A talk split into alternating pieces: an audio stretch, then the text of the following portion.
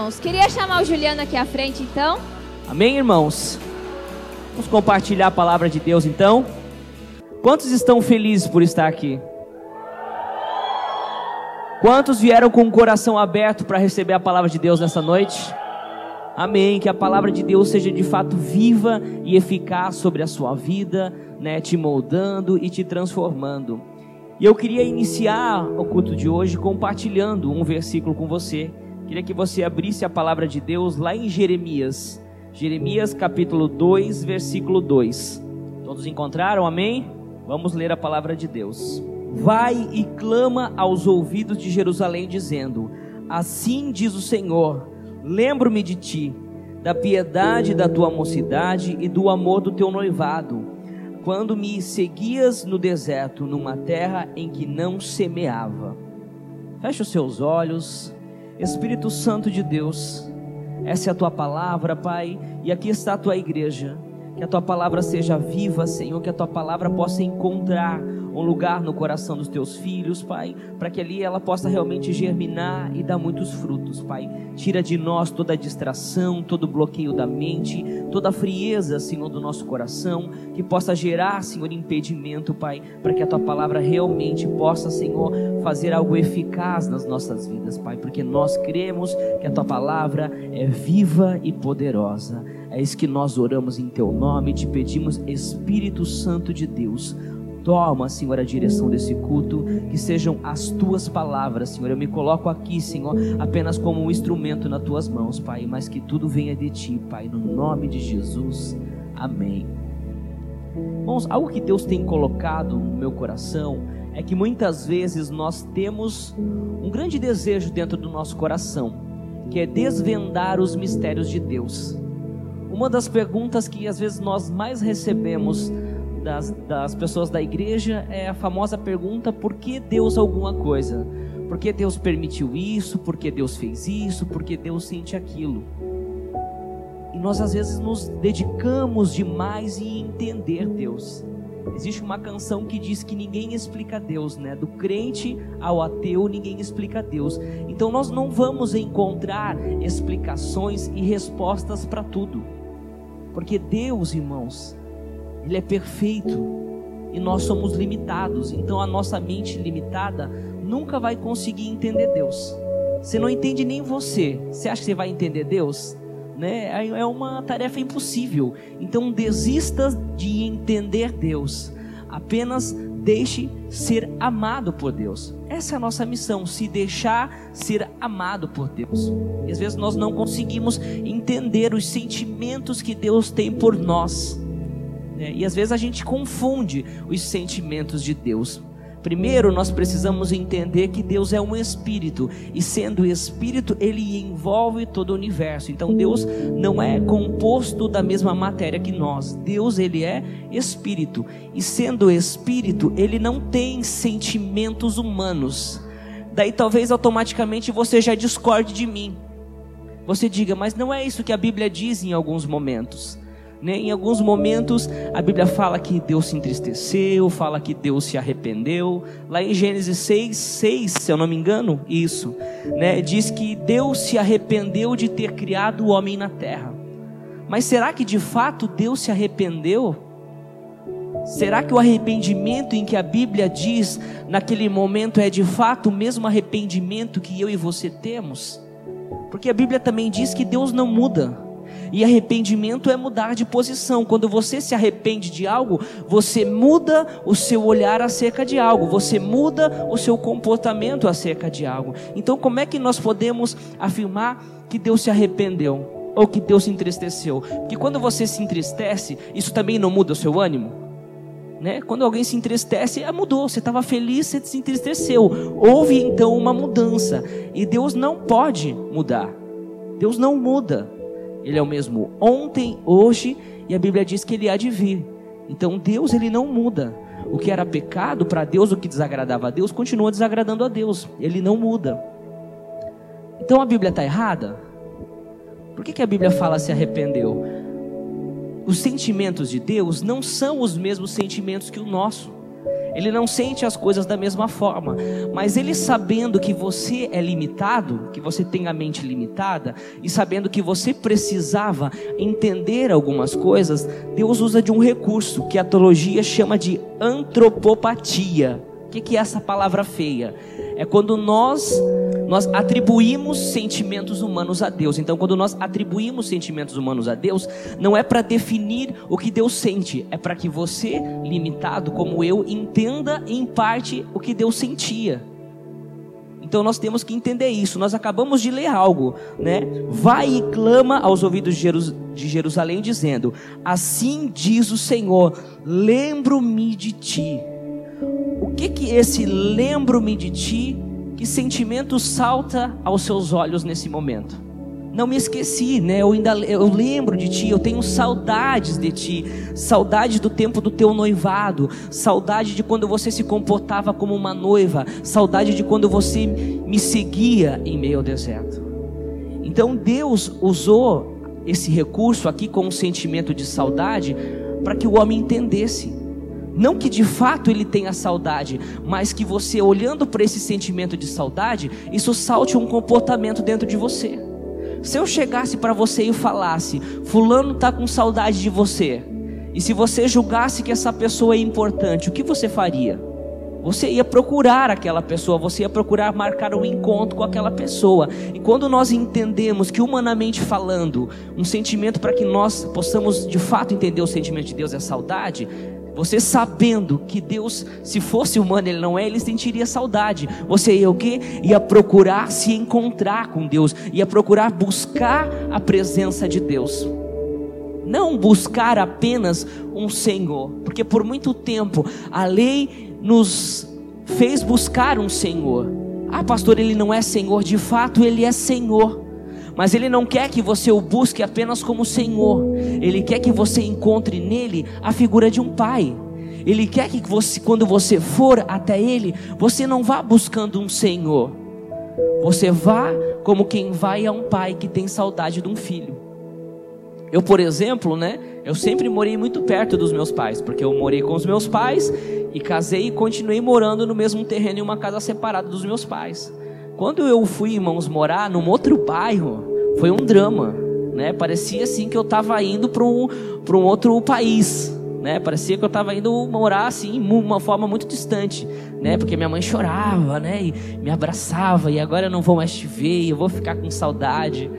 E Deus também, se Ele pudesse definir isso humanamente, Ele diria que Ele tem saudade de você, porque Ele quer se encontrar com você todo dia. Depois os pais se acostumam, irmãos, que os filhos casam, têm a vida deles, né? Mas no início, irmãos, é difícil para eles, né? Acostumar com essa ausência. E Deus quer que você busque Ele em todo o tempo, né? Que você encontre nele a figura de um pai, né? E existe uma passagem da Bíblia muito conhecida que mostra realmente um comportamento de um pai que tem saudades que está lá em Lucas 15, né, que é a parábola do filho pródigo. Quero que você abra, nós vamos ler juntos essa parábola. Lucas 15, a partir do verso 11. A parábola do filho pródigo. E disse: Um certo homem tinha dois filhos, e o mais moço deles disse ao pai: Pai, Dai-me a parte dos meus bens que me pertence. E ele repartiu por eles a fazenda. E poucos dias depois, o filho mais novo, ajuntando tudo, partiu para uma terra longínqua. E ali desperdiçou os seus bens, vivendo dissolutamente, ou seja, irresponsavelmente. E havendo ele gastado tudo, houve naquela terra uma grande fome, e começou a padecer necessidades. E foi e chegou-se um dos cidadãos daquela terra, o qual o mandou para os seus campos a apacentar porcos. E desejava encher o seu estômago com as bolotas que os porcos comiam, e ninguém lhe dava nada. E tornando em si, disse: Quantos empregados de meu pai têm abundância de pão, e eu aqui pareço, padeço, pareço de fome? Levantar-me-ei e tirei e irei ter com meu pai, e dir-lhe-ei: Pai, pequei contra o céu e perante ti. Já não sou digno de ser chamado teu filho. Faze-me como um dos teus empregados. E levantando-se foi para o seu pai, e quando ainda estava longe, viu o seu pai e se moveu de íntima compaixão e correndo lançou-se-lhe ao pescoço e o beijou. E o filho lhe disse: Pai, pequei contra o céu e perante ti, já não sou digno de ser chamado teu filho. Mas o pai disse aos seus servos: Trazei depressa a melhor roupa e vesti-lo, e pondo-lhe um anel na mão e sandália nos seus pés. Trazei o bezerro cevado e matai-o, e comamos e alegramo-nos, porque este meu filho estava morto e reviveu, tinha se perdido e foi achado. E começaram a alegrar-se. E o filho mais velho estava no campo, e quando veio e chegou perto de casa, ouviu uma música e as danças. E chamando um dos seus servos, perguntou-lhes o que era aquilo. E lhes disse: Veio teu irmão, teu pai matou o bezerro cevado, porque o recebeu são e salvo. Mas ele indignou-se e não queria entrar. E saindo seu pai, rogava-lhe que entrasse com ele. Mas respondendo, lhe disse ao pai: Eis que te, te, sirvo há tantos anos, sem nunca transgredir o teu mandamento, e nunca me deste um cabrito para alegrar-me com os meus amigos. Vindo, porém, este teu filho, que desperdiçou os teus bens com as meretrizes, mataste-lhe o bezerro cevado. E ele disse: Filho, tu sempre estás comigo e todas as minhas coisas são tuas. Mas era justo alegrarmos-nos e folgarmos-nos, porque este teu irmão estava morto e reviveu, e tinha perdido e se achou. Então nós podemos perceber aqui dois filhos, dois comportamentos distintos, dois sentimentos distintos, mas um único pai, cheio de graça, cheio de amor, cheio de misericórdia. E esses dois filhos nos representam. Isso vai perceber enquanto nós vamos compartilhar essa palavra. Talvez você possa se enquadrar mais com o filho pródigo, ou talvez você se enquadre melhor no filho mais velho, mas às vezes é impossível nós não nos encontrarmos nesses personagens. E o pai, ele representa Deus, né? Um pai de bondade, um pai de amor, um pai de misericórdia, que agiu com o mesmo amor e com a mesma misericórdia com os dois filhos mesmo não concordando com o comportamento dos dois, o amor, a graça e a misericórdia do Pai permanecem os mesmos. Então vamos, vamos analisar juntos alguns pontos. Né? Primeiro, desse filho mais novo. O que, que ele faz? Então, ele pede ao pai parte da herança. Irmãos, e esse ato de pedir a herança ao pai é um ato de extrema desonra. Porque pedir a herança a um pai, no, naquele contexto e naquela época, antes de o pai morrer, é a mesma coisa que você dissesse assim: Eu quero que você morra. Quero que você morra porque eu quero que é meu. Dependendo como o pai reagisse com esse pedido, se ele realmente se visse desonrado, se sentisse desonrado, o filho poderia ser até apedrejado. E nós vemos que esse pai, cheio de amor, cheio de graça, não aceita a desonra. Ele simplesmente concede o desejo do filho, né? Porque talvez sabia que o filho tinha que passar pra, por aquilo para de fato dar valor ao que ele tinha. Então ali fala que o filho, né, movido então pela desonra, ele pega os bens, né, e vai embora. E indo embora, né, deixando a casa do pai, né, mostra então uma grande irresponsabilidade né? Se nós lemos ali no verso 13, você percebe, né? E ali desperdiçou os seus bens vivendo dissolutamente, ou seja, irresponsavelmente. Então ele deixa de viver debaixo da provisão do pai. É muito claro que na casa do pai ele tinha todo tipo de provisão. Não faltava nada para eles. Mas mesmo assim, ele decide sair da casa do pai, ele gasta toda a sua herança, que a Bíblia não é clara com o que, né? Nós podemos criar várias coisas na nossa mente, criar várias probabilidades. Não é só diz que foi irresponsavelmente, mas irresponsavelmente pode ser irresponsável de várias formas. Pode ter aplicado de uma forma errada aquele dinheiro, pode de fato ter gastado com meretrizes, como o irmão supôs, mas nós de fato não sabemos tudo que ele fez com esse dinheiro. E muitos filhos têm tido falta de provisão, porque de fato saíram da casa do pai. Quando nós saímos da casa do pai, nós perdemos a provisão. E é isso que nós percebemos. Ele passou fome, ele desejou comer aquilo que os porcos comiam. Talvez tem muita gente aqui que sair da casa do pai é sair da presença do pai. E a provisão que nós perdemos não é só uma provisão física de dinheiro, que dinheiro para Deus é muito pouco. Dinheiro para Deus, irmão. Se tem algo que é pouco para Deus, é dinheiro. Mas tem muita gente que perdeu a paz, tem muita gente que perdeu a alegria de viver, porque saiu da presença de Deus.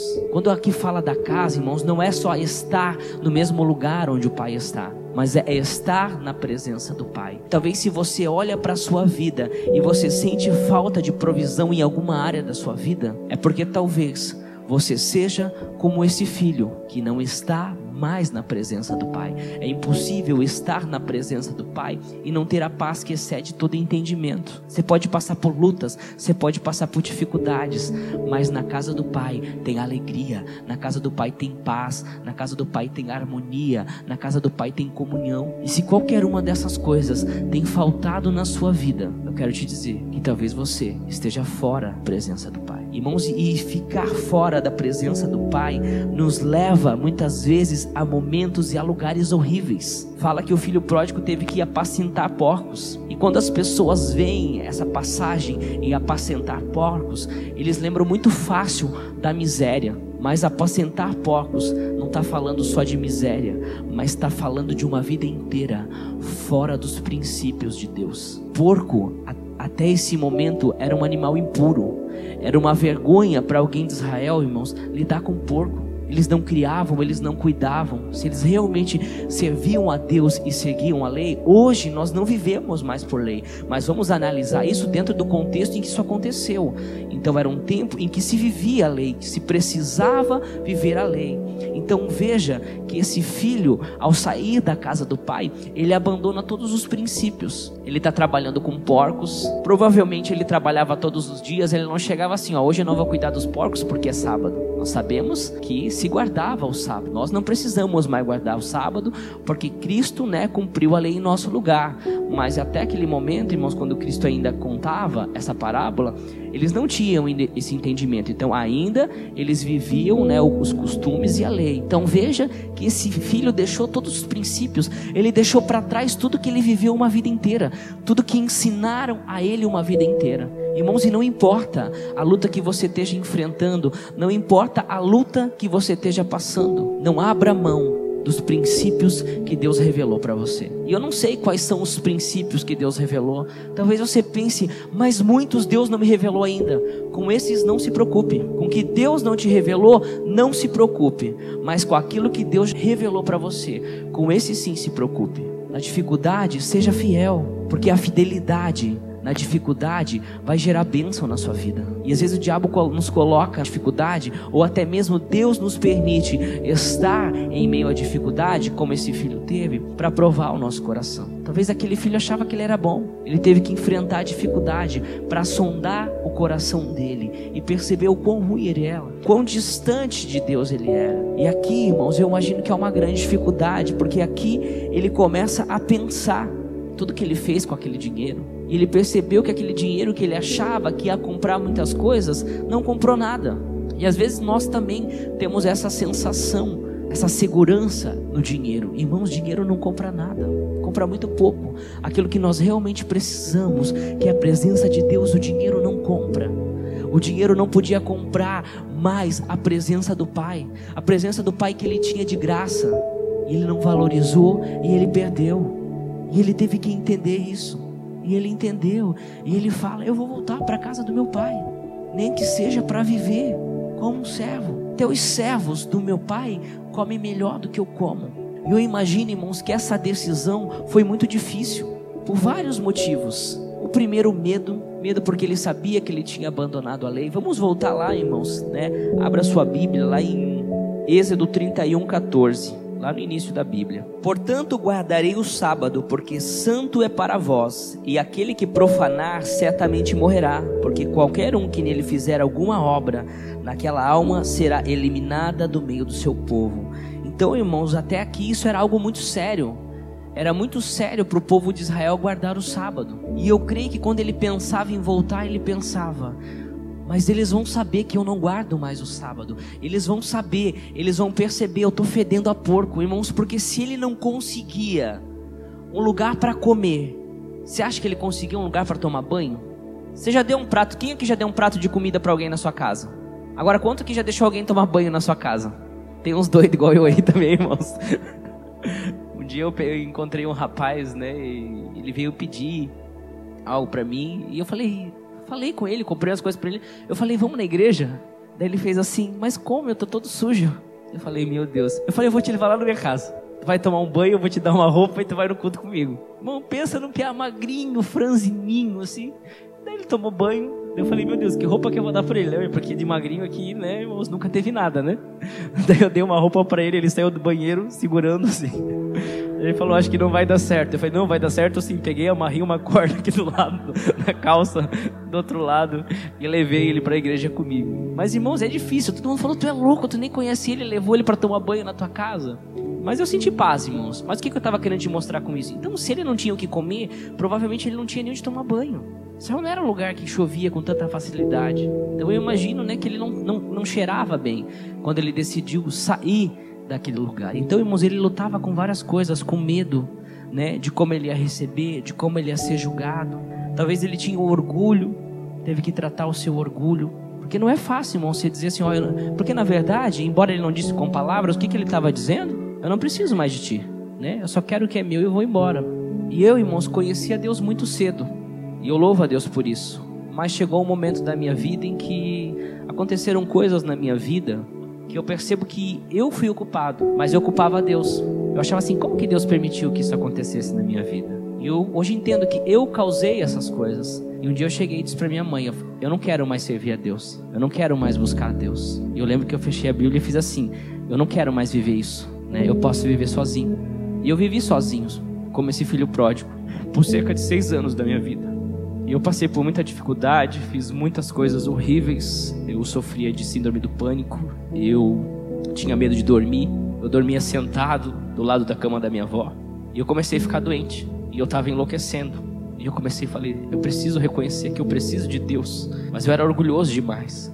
E eu fiquei meses sabendo que eu precisava de Deus, mas eu pensava, eu vou ter que reconhecer para minha mãe, eu vou ter que reconhecer para todo mundo que eu estava errado, que eu não era tão bom quanto eu pensava, que eu não ia conseguir as coisas sozinho como eu pensava. Continuei, irmãos. Até comecei a orar novamente no meu quarto em secreto, sem ninguém saber, mas parecia que Deus não me ouvia. E até que um dia, eu lembro, eu lembro como se fosse hoje, eu falei para minha mãe: "Mãe, eu preciso para a igreja, eu preciso de Deus. Tô doente, eu não durmo, é, eu preciso de Deus." E eu lembro que naquele dia eu fui pro culto, irmãos, e eu me reconciliei com Deus e, e a minha vida começou a mudar. E eu comecei a entender que Deus não estava me acusando, que Deus era esse pai que a gente lê nessa parábola. Ele não tinha o desejo de me acusar, ele só tinha o desejo de me receber. E foi isso que eu senti quando eu fui no culto. E naquele dia que eu fui no culto a primeira vez, foi feito um apelo para quem queria se reconciliar com Deus. Eu lembro que eu fui para frente e, me reconciliei com Deus e a minha vida começou a ser transformada. Mas foi difícil, irmãos. Só quem sai da presença de Deus, da casa de Deus, sabe o quão difícil é voltar, irmãos. É mais fácil você ganhar 10 pessoas para Jesus do que você trazer um desviado para a casa de Deus novamente. Só quem já viveu isso, irmãos, sabe o quão, o quão difícil é. Então, irmãos, por mais difícil que seja, não saia da presença de Deus, não saia do lugar onde Deus te colocou. E eu não estou falando que o seu lugar é essas paredes. Nós acabamos de falar hoje, isso aqui não é nada. A igreja não é feita de paredes, mas de pedras vivas. É no meio dessas pedras vivas que você precisa estar, porque é no meio das pedras vivas que está a presença de Deus. E eu entendi, irmãos, e eu ainda sofri para entender, porque eu até entendi que eu precisava de Deus, mas eu achava que eu só precisava de Deus. E eu vivia caindo, eu queria andar sozinho. Eu não tinha amigos dentro da igreja. Eu ia para a igreja no domingo, mas eu dizia que de segunda a sábado eu fazia, eu faria o que eu quisesse. Afinal de contas, eu não queria ser religioso. Afinal de contas, eu não queria ser fanático. Eu só queria entender e dizer para Deus que eu precisava dele. Só que eu precisava muito mais do que eu imaginava. E eu vivi uma vida superficial ainda por muito tempo mas até aquele superficial já começou a me mudar. Porque Deus é tão bom, irmãos, que até o superficial te muda, mas também te muda superficialmente. Mas a minha condição era tão ruim que aquele superficialmente já me dava um alívio. Eu já voltei a dormir novamente. Eu não precisava mais sentar perto de alguém. E sabe por que eu dormia sentado do lado da cama da minha avó? Porque eu via na minha avó uma mulher de Deus, uma mulher que eu sentia a presença de Deus e eu pensava: aqui o diabo não vai poder entrar. No meu quarto ele entra, mas aqui ele não vai entrar. Irmãos, o diabo tentou me matar várias vezes enquanto eu dormia. E eu falava isso para as pessoas, eu falava para minha mãe.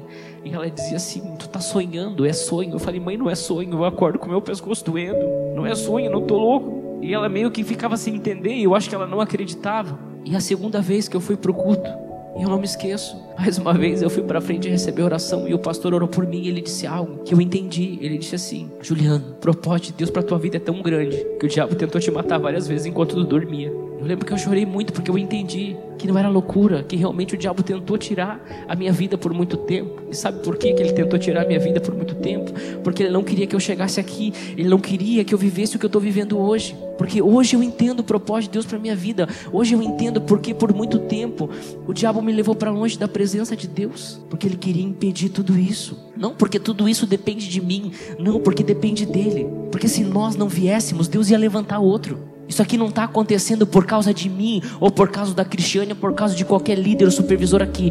Isso está acontecendo porque Deus escolheu essa cidade. Isso está acontecendo porque Deus te escolheu e Deus te trouxe aqui, talvez para te mostrar que você precisa voltar. Não para o sistema religioso, mas para a presença de Deus, voltar a ter prazer de estar na presença de Deus. Não deixe que você seja cometido por uma loucura ou por uma doença para você reconhecer que você precisa de Deus. Há uma frase em que todo mundo diz que existem duas formas de vir para Deus ou se reconciliar com Deus, que é o amor e a dor. E eu posso dizer que eu voltei por causa da dor, mas talvez Deus te dê a oportunidade de você servir a Ele por amor. Você não precisa experimentar a dor que esse filho pródigo experimentou para você voltar para Deus. Hoje Deus está te dando a oportunidade de ministrar amor e graça sobre a sua vida. Não seja mais o filho pródigo, mas realmente esteja disposto a voltar para Deus. E talvez esse filho pensava, né? Como que o meu pai vai me esperar? Como que o meu pai vai reagir? Eu pensava a mesma coisa. Será que Deus vai me aceitar de volta? Depois de tudo que eu fiz, o filho pródigo sabia o que tinha feito e eu também sabia. Irmãos, em nenhum momento Deus perguntou para mim que, que eu tinha feito. E eu me vi nesse momento. Se você for ver ali, vamos ler o versículo 20 novamente, volte lá para Lucas.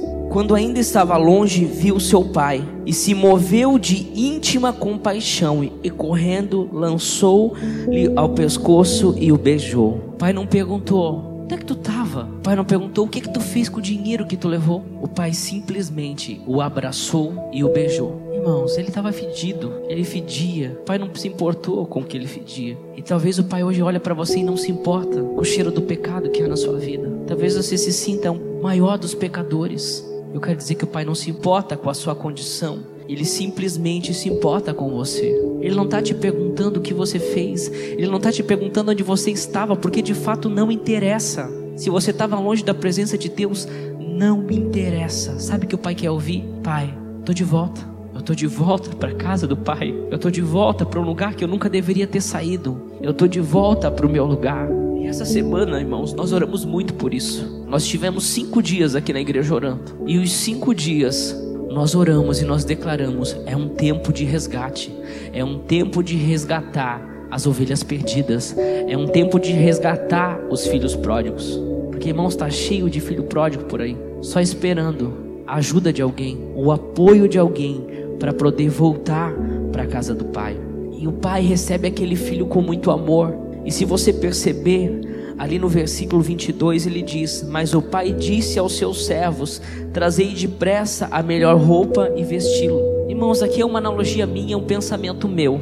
Mas veja que o pai disse aos seus servos: Trazei depressa. Ele não disse: Fazei depressa.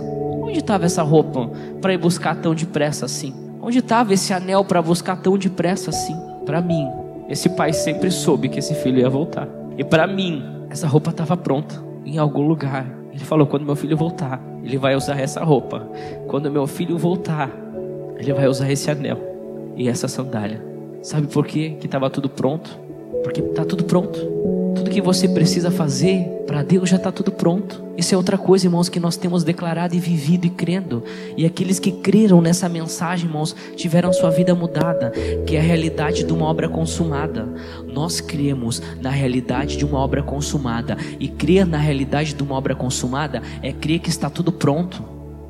As obras que eu tenho que realizar estão prontas. As pessoas que eu vou alcançar também está tudo pronto, tudo que tudo. Irmãos, entenda, naquela cruz o está consumado era muito mais que um último suspiro, era muito mais do que dizer assim está consumado, eu estou morrendo. Jesus estava dizendo: "Ei, está tudo pronto. Descansa em mim que está tudo pronto." Você não precisa fazer nada. Você foi chamado para crer e para deixar que eu faça todas as coisas. É por isso que ele disse: que por isso que a Bíblia fala: Não sou mais eu quem vivo, mas Cristo vive em mim. É Cristo vivendo em você que vai realizar todas as coisas. O problema é a nossa dificuldade em crer, o nosso problema é a incredulidade, de não crer que todas as coisas estão prontas. E todas as vezes que você vê a Bíblia falando em vestes, a maioria das vezes a veste está ligada a uma condição. As vestes também estão ligadas ao reino de Deus. Vamos, abra a sua Bíblia lá em Apocalipse, Apocalipse 3:5. O que vencer será vestido de vestes brancas, e de maneira nenhuma riscarei o seu nome do livro da vida.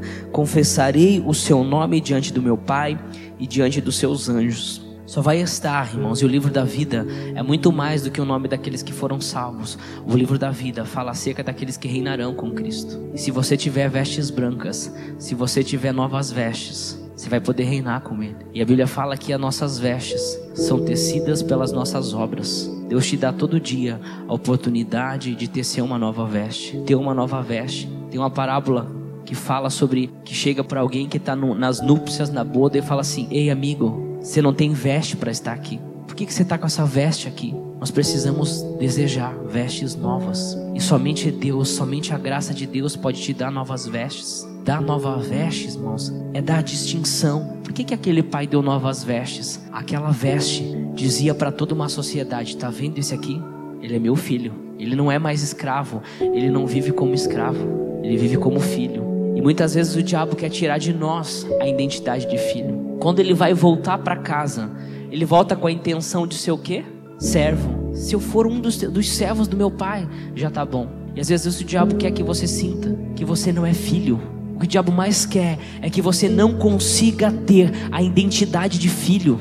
E aquela, e, aquele, e aquela intenção dele em voltar para ser servo era o diabo trabalhando na mente dele, era o diabo tirando dele a identidade de filho. E é isso que o diabo faz também com você. Você tem que lembrar que você não é só apenas filho, mas que você é filho amado de um pai apaixonado. Porque quem entende que é amado, entende que tem alguém disposto a dar tudo aquilo que eu quero e tudo aquilo que eu preciso. Deus tem prazer, irmãos, em abençoar os seus filhos. Deus tem prazer em te dar vestes. Deus tem prazer de te dar um anel. Ele coloca no seu dedo um anel, porque o anel representa autoridade. Aquele, aquele filho, ele não tinha apenas a identidade, ele tinha também a autoridade. Agora ele falava como filho, as pessoas tinham que saber que quando ele saísse naquelas propriedades, aquele anel, aquele anel dizia: Eu tenho de volta a autoridade. A autoridade que está no nome de Jesus está sobre a nossa vida. Você precisa enxergar um anel espiritual sobre a sua vida. E depois ele coloca também sandálias. Quem que andava descalço, irmãos, naquele contexto histórico? Escravos. Ele não era mais escravo por muito tempo, ele foi escravo das escolhas que ele fez. E nós também, irmãos, às vezes somos escravos das nossas escolhas. Às vezes a gente não consegue nos livrar das, das consequências de escolhas erradas. Mas Deus pode te livrar de toda e qualquer coincidência para que o propósito dele se cumpra na sua vida. Você precisa aceitar que talvez hoje Deus queira te dar novas vestes. Hoje Deus queira colocar um anel no seu dedo. Hoje Deus talvez queira te dar sandálias para que você possa realmente ir firme e seguir o propósito de Deus. E outro detalhe, irmãos, que talvez passa despercebido porque nós não analisamos o contexto histórico das coisas. Quando ele fala sobre o novilho, e vindo, porém, este teu filho desperdiçou os teus bens com as meretrizes e mataste-lhe um bezerro cevado. Irmãos, comer carne, irmãos, não era igual a gente que come carne todo dia, não. Hoje em dia é difícil, né? Onde você vai comer que não tenha carne, né? Naquela época não, então não era a qualquer momento que eles matavam um bezerro. Aqui o pai entendia que era um momento, né, de muita comemoração, né? Alguém que estava morto reviveu.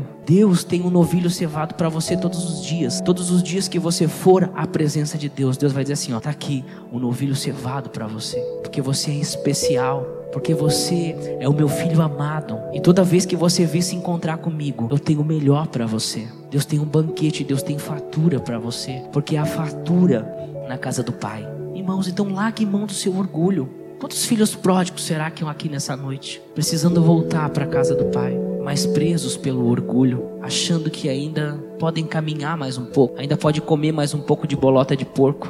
Afinal, você não chegou no fundo do poço ainda. Não espere mais, irmãos. Talvez essa palavra seja para você. Ou talvez você diga, mas o pastor falou que haviam dois filhos e nós não falamos nada do outro filho. Onde é que o filho mais velho entra nessa história? Aqui também está cheio de filhos mais velhos. E talvez a maior parte de nós seja o filho mais velho. Porque de fato ainda nós estamos aqui. De fato nós estamos aqui na casa de Deus, né?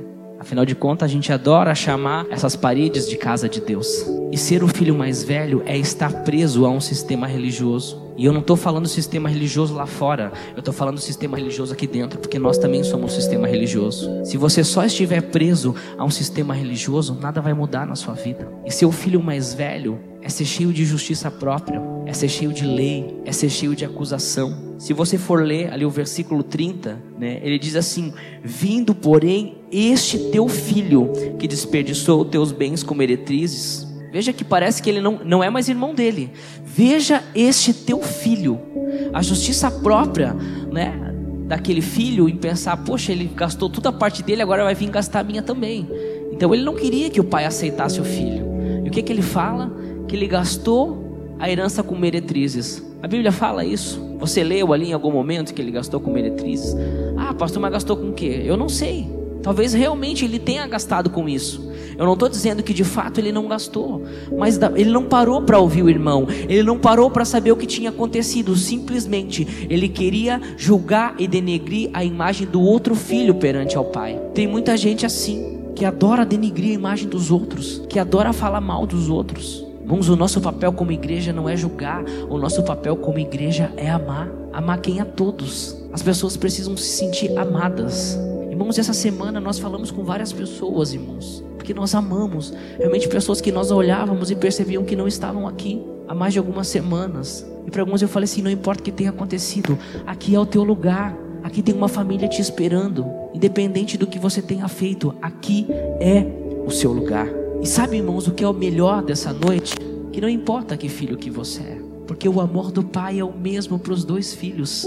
Se você ler o versículo 20 e o 31, você percebe a graça e o amor do pai. E levantando-se foi para o seu pai. E quando ainda estava longe, viu seu pai e se moveu de íntima, íntima compaixão e correndo lançou-se ao pescoço e o beijou. Irmãos, eu não sei você, mas quando eu leio isso, eu consigo perceber a graça e o amor de Deus, não para esse filho, mas comigo, porque isso aconteceu na minha vida. Mas esse mesmo amor com que ele fala, como esse filho irresponsável, ele também fala com um filho egoísta. Lá no 31, filho, tu sempre está comigo, todas essas coisas são tuas. Você já percebeu que quando a gente às vezes está brabo, a gente não chama o filho de filho, a gente chama pelo nome?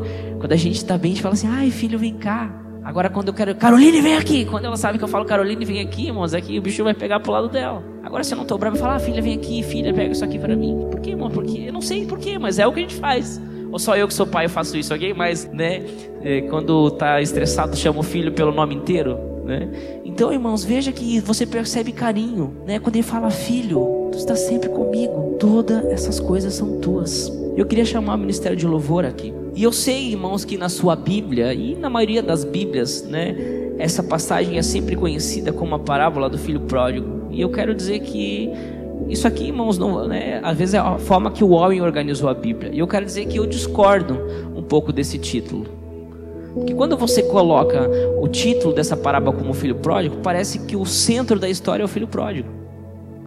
Mas eu não consigo enxergar o filho pródigo como o centro dessa história. Para mim, essa parábola poderia ter muitos nomes: a parábola do amor do pai, a parábola do pai bondoso, a parábola do pai amoroso, menos o filho pródigo. Porque senão, irmãos, nós já lemos procurando o filho pródigo. Quando você vê o título de alguma coisa, você já não lê procurando encontrar o título naquilo que você vai ler. Então você já lê procurando o filho pródigo. E você não deveria ler essa parábola procurando o filho pródigo. Você deveria ler essa parábola procurando encontrar o amor de Deus para sua vida. E eu não sei se você é aquele que saiu da casa ou é aquele que está na casa sem desfrutar da presença e do propósito. Mas eu sei que hoje Deus quer derramar amor sobre a sua vida. Hoje Deus quer te trazer de volta, não para casa, mas para o propósito. Existe algo que todos nós precisávamos entender: propósito. E o propósito é para onde Deus quer te trazer, porque nenhum de nós deveria viver fora do propósito de Deus. A Bíblia fala que todas as coisas cooperam para o bem daqueles que amam a Deus. E as, geralmente as pessoas param aí, mas que amam a Deus e vivem segundo o seu propósito. Quer que as coisas contribuam para o seu bem? Viva o propósito de Deus.